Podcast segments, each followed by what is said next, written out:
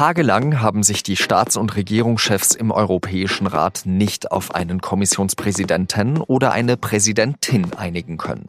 Jetzt haben sie einen Kompromissvorschlag gemacht.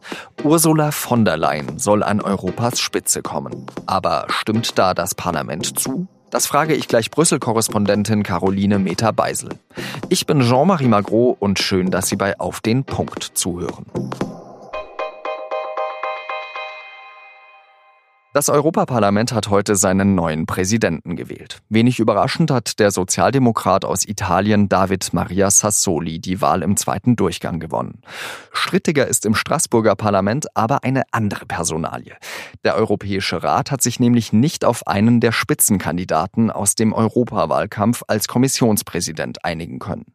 Weder der Bayer Manfred Weber noch der Niederländer Franz Timmermans haben eine Mehrheit. Also soll jetzt Ursula von der Leyen die neue Kommissionspräsidentin werden. Frankreichs Präsident Emmanuel Macron hält viel von Deutschlands Verteidigungsministerin. Sie sei eine tolle Kandidatin, eine begabte und erfahrene Anführerin, sagt Macron. Außerdem hätte sie viel für die deutsch-französische Zusammenarbeit getan. La bonne coopération franco-allemande von der Leyen reicht es aber nicht vom Rat vorgeschlagen zu werden. Das Europaparlament muss sie wählen. Und da gibt es so einige Zweifel. Zum Beispiel von der grünen Ska Keller. Das ist wieder so einer von den alten Deals, äh, wo der Rat einfach jemand aus der Schublade rausholt, den vorher noch nie jemand äh, gesehen hat im Wahlkampf. Ähm, und ähm, dass das jetzt eine Mehrheit findet, das sehe ich noch nicht. Auch die SPD will anscheinend nicht für von der Leyen stimmen, wie Katharina Barley verrät. Es kann auch nicht sein, dass wir ein, eine Mehrheit schon hatten für einen der Spitzenkandidaten, nämlich für Franz Timmermans. Es waren nicht alle Staats- und Regierungschefs für ihn, aber es war eine Mehrheit da, äh, die erforderlich war. Aber dass man sich dann ausgerechnet von den Herren Orban und Salvini einen anderen Vorschlag aufdrücken lässt, äh, das ist nicht akzeptabel. Wer kommt also an Europas Spitze? Darüber spreche ich jetzt mit unserer Brüssel-Korrespondentin Caroline Meter-Beisel. Caroline, was meinst du, wie wird es jetzt weitergehen? Ich glaube, dass es noch ganz schön Streit geben wird zwischen dem Europäischen Parlament und dem Europäischen Rat der Staats- und Regierungschefs. Das hat sich ja gestern Abend schon abgezeichnet, als da die Nachricht sozusagen bekannt gegeben wurde, dass die Regierungschefs sich auf ein Personalpaket geeinigt haben. Und da gab es ja schon die ersten Reaktionen, äh, vor allem von den Grünen, aber auch von einigen von den Sozialdemokraten, die gesagt haben, äh, das geht gar nicht, dass ihr jetzt uns hier Personal präsentiert, wo die Spitzenkandidaten aus den Fraktionen nur noch so eine Nebenrolle spielen und wir jetzt jemanden zum Kommissionspräsidenten wählen sollen, der bei der Europawahl noch nicht mal angetreten ist. Ich glaube, das wird noch ganz schön Ärger geben. Im Lissabonner Vertrag steht ja, dass der Europarat einen Kandidaten vorschlagen soll und dass das Europaparlament dann eben diesen Kandidaten wählt. Da steht explizit nicht bestätigen, sondern wählen. Was meinst du, wird das Europaparlament sich trauen, von der Leyen nicht zu wählen? Hm, das ist schwierig vorauszusagen. Ich glaube, was man im Rat in den letzten Wochen gesehen hat, im Rat der Regierungschefs, da war eben auch immer schon dieses Spiel, ähm, äh, was ist einem eigentlich wichtiger, sozusagen das Festhalten an den eigenen Kandidaten oder eben doch der Machtanspruch der eigenen Partei. Und ich glaube, der ähnliche Streit, der wird jetzt auch im Parlament ausgetragen werden, denn auch da müssen sich natürlich die einzelnen Abgeordneten fragen, äh, wollen wir zum Beispiel jetzt mal wieder aus EVP-Sicht darauf beharren, dass wir einen Spitzenkandidaten wählen, dann würde das nämlich eigentlich bedeuten, dass man die CDU-Politikerin Ursula von der Leyen nicht wählen kann. Und diese Frage müssen sich alle Parteien stellen. Das ist der Konflikt, der da ausgetragen wird. Es gibt ja jetzt viel Kritik daran, wie dieser Gipfel abgelaufen ist. Also, dass man erst äh, einen Spitzenkandidatenprozess macht und dann auf einmal wird eben aus der Schublade eine Frau von der Leyen gezogen, hat Ska Keller gesagt. Wie siehst du das? Ist das eine Niederlage für die Demokratie in Europa? Also es gab sozusagen nie diese unbedingte Zusage, sich daran zu halten. Dafür kann man nochmal in den europäischen Vertrag gucken wo es eben nicht so genau drinsteht. Da steht, dass die Regierungschefs bei ihrem Vorschlag für den Kommissionspräsidenten das Wahlergebnis, und das ist das Zitat, zu berücksichtigen haben. Aber was heißt eigentlich dieses zu berücksichtigen? Da ist natürlich Spitzenkandidatenprozess eine Möglichkeit, aber vielleicht auch nicht die einzige. Aus Sicht des Parlaments ist es natürlich klar, dass die gesagt haben, wir wollen das Spitzenkandidatending, weil das natürlich auch für das Europäische Parlament einen enormen Machtzuwachs bedeuten würde, wenn sich dieses Prinzip etabliert. Aber die Regierungschefs waren damit ja nie ganz zufrieden.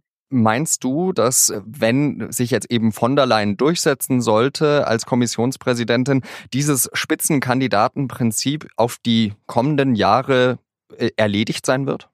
Emmanuel Macron zum Beispiel, der französische Präsident, das war ja immer einer der stärksten Gegner des Spitzenkandidatenprozesses. Aber er hatte eigentlich immer gesagt, das Spitzenkandidatensystem ist nicht per se falsch, aber es ist einfach noch nicht vollständig. Wir brauchen so transnationale Wahllisten. Und das ist auch was, was zum Beispiel die Bundeskanzlerin Angela Merkel wiederholt schon gesagt hat, sie sich vorstellen könnte, dass das eine Lösung sein könnte für die Zukunft. Und ich denke schon, dass das darauf abzielt, auch diese Äußerung, dass man das für die nächste Wahl in fünf Jahren hinbekommt. Den Niederländer Franz Timmermans, den haben ja vor allem die Visegrad-Staaten verhindert. Was ich jetzt bemerkenswert finde, wenn man auf dieses Personaltableau schaut, ist ja, dass ähm, die ganzen bedeutenden Posten ja eigentlich nur an kerneuropäische Länder gehen, also an Frankreich, Belgien, Niederlande, Deutschland. Was haben die Visegrad-Staaten denn dann eigentlich gewonnen, wenn sie da nur Timmermans verhindert haben und ansonsten kein wichtiger Posten an sie geht?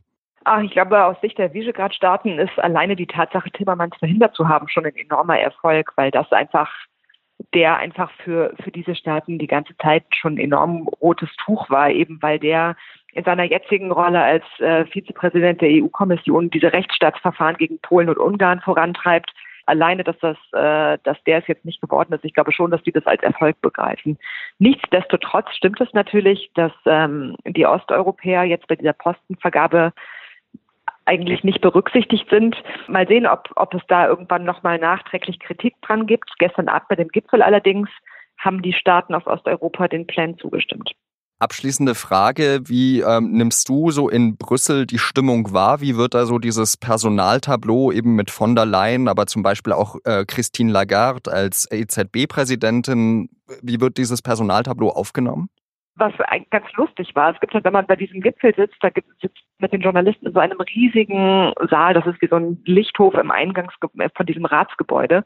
Und als da das erste Mal dann so irgendwie so durchsickerte, so, oho, äh, Ursula von der Leyen könnte es möglicherweise werden, da war man plötzlich als deutscher Journalist ein extrem beliebter Gesprächspartner, weil die alle wissen wollten, ach, wer ist denn diese Frau von der Leyen? Und was könnt ihr uns über die erzählen? Also ich glaube, da ist eine, was die Personen angeht, würde ich mal denken, eine einigermaßen positive Neugierde vorhanden. Aber dieser Konflikt, der sich da abzeichnet, eben, dass das Parlament da sozusagen mit den, mit den Spitzenkandidaten jetzt doch einigermaßen übergangen wurde, das ist natürlich der Punkt, auf den jetzt hier alle gucken, wie es sich dort weiterentwickelt. Und wir natürlich auch. Vielen Dank nach Brüssel, Caroline Meter-Beisel. Gerne. Tschüss. Und jetzt noch drei weitere Nachrichten. Noch am Dienstagabend ist der Hausarrest gegen Carola Rakete aufgehoben worden. Die Kapitänin des Rettungsschiffs Sea-Watch 3 hatte am Wochenende ohne Erlaubnis der italienischen Regierung am Hafen von Lampedusa angelegt, mit 40 Geflüchteten an Bord.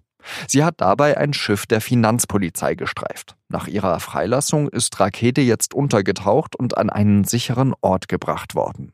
Es hatte einige Drohungen gegen sie gegeben, wie ihre Hilfsorganisation mitgeteilt hat. Die Frauenärztin Christina Henel war 2017 zu einer Geldstrafe von 6000 Euro verurteilt worden. Sie hatte auf ihrer Webseite angegeben, dass sie Abtreibungen vornimmt. Ein Gericht hatte deshalb geurteilt, dass Henel gegen Paragraph 219a des Strafgesetzbuchs verstoße. Da steht drin, dass nicht für Abtreibungen geworben werden darf. Jetzt hat das Oberlandesgericht Frankfurt das Urteil aufgehoben, weil sich die Rechtslage verändert habe. Im März hat nämlich der Bundestag den umstrittenen Paragraphen um einen Absatz ergänzt, damit Ärzte mehr Rechtssicherheit erhalten. Henels Fall muss jetzt neu verhandelt werden.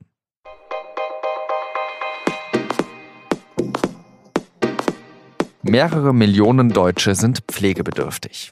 Drei Viertel von ihnen bleiben zu Hause. Sie werden von Pflegebediensteten gepflegt oder, wie in den meisten Fällen, von ihren Angehörigen. Wie belastend ist es, die eigene Mutter zu pflegen? Das erzählt SZ-Redakteurin Ruth Schneeberger in der neuen Podcast-Folge von Das Thema. Sie hat ihre Mutter zehn Jahre lang gepflegt. Mehr Infos auf sz.de-das-thema. Das war auf den Punkt. Redaktionsschluss war 16 Uhr. Vielen Dank fürs Zuhören und bis zum nächsten Mal. Adieu.